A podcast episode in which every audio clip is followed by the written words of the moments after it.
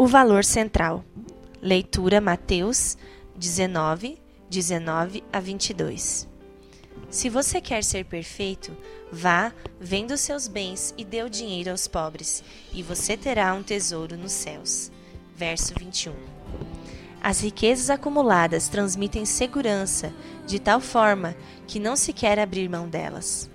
Bill Gates, o homem mais rico do mundo, teria dito a amigos: Tenho mais ou menos tudo o que preciso, eu não preciso de Deus.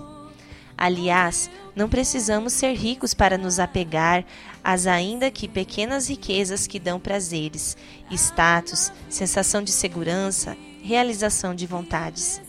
Elas se tornam um Deus adorado, que Jesus chama de Mamon. É por isso que muita gente joga na loteria.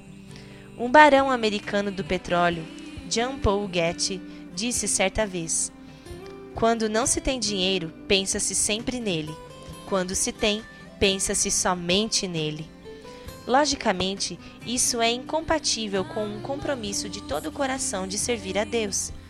Jesus o diz sem rodeios: Vocês não podem servir a Deus e ao dinheiro. Mateus 6, 24. Olhando e amando profundamente a este jovem, Jesus indica o que ele precisaria fazer para se livrar dessa escravidão. Note que ele não diz para vender parte, nem metade dos seus bens, como aceitou de Zaqueu, o coletor de impostos. Mas ele disse sem titubear: Venda tudo o que você possui e dê o dinheiro aos pobres, e você terá um tesouro no céu. Marcos 10, 21. Mas por quê? Porque este era o seu valor central.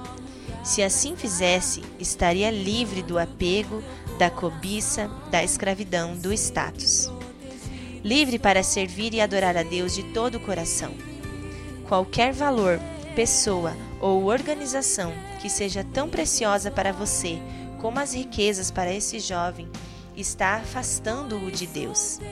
Liberte-se imediatamente, custe o que custar. A nossa oração. Mostra, ó Deus, o meu valor central. Se não for a tua pessoa, me diz claramente o que posso fazer. Amém.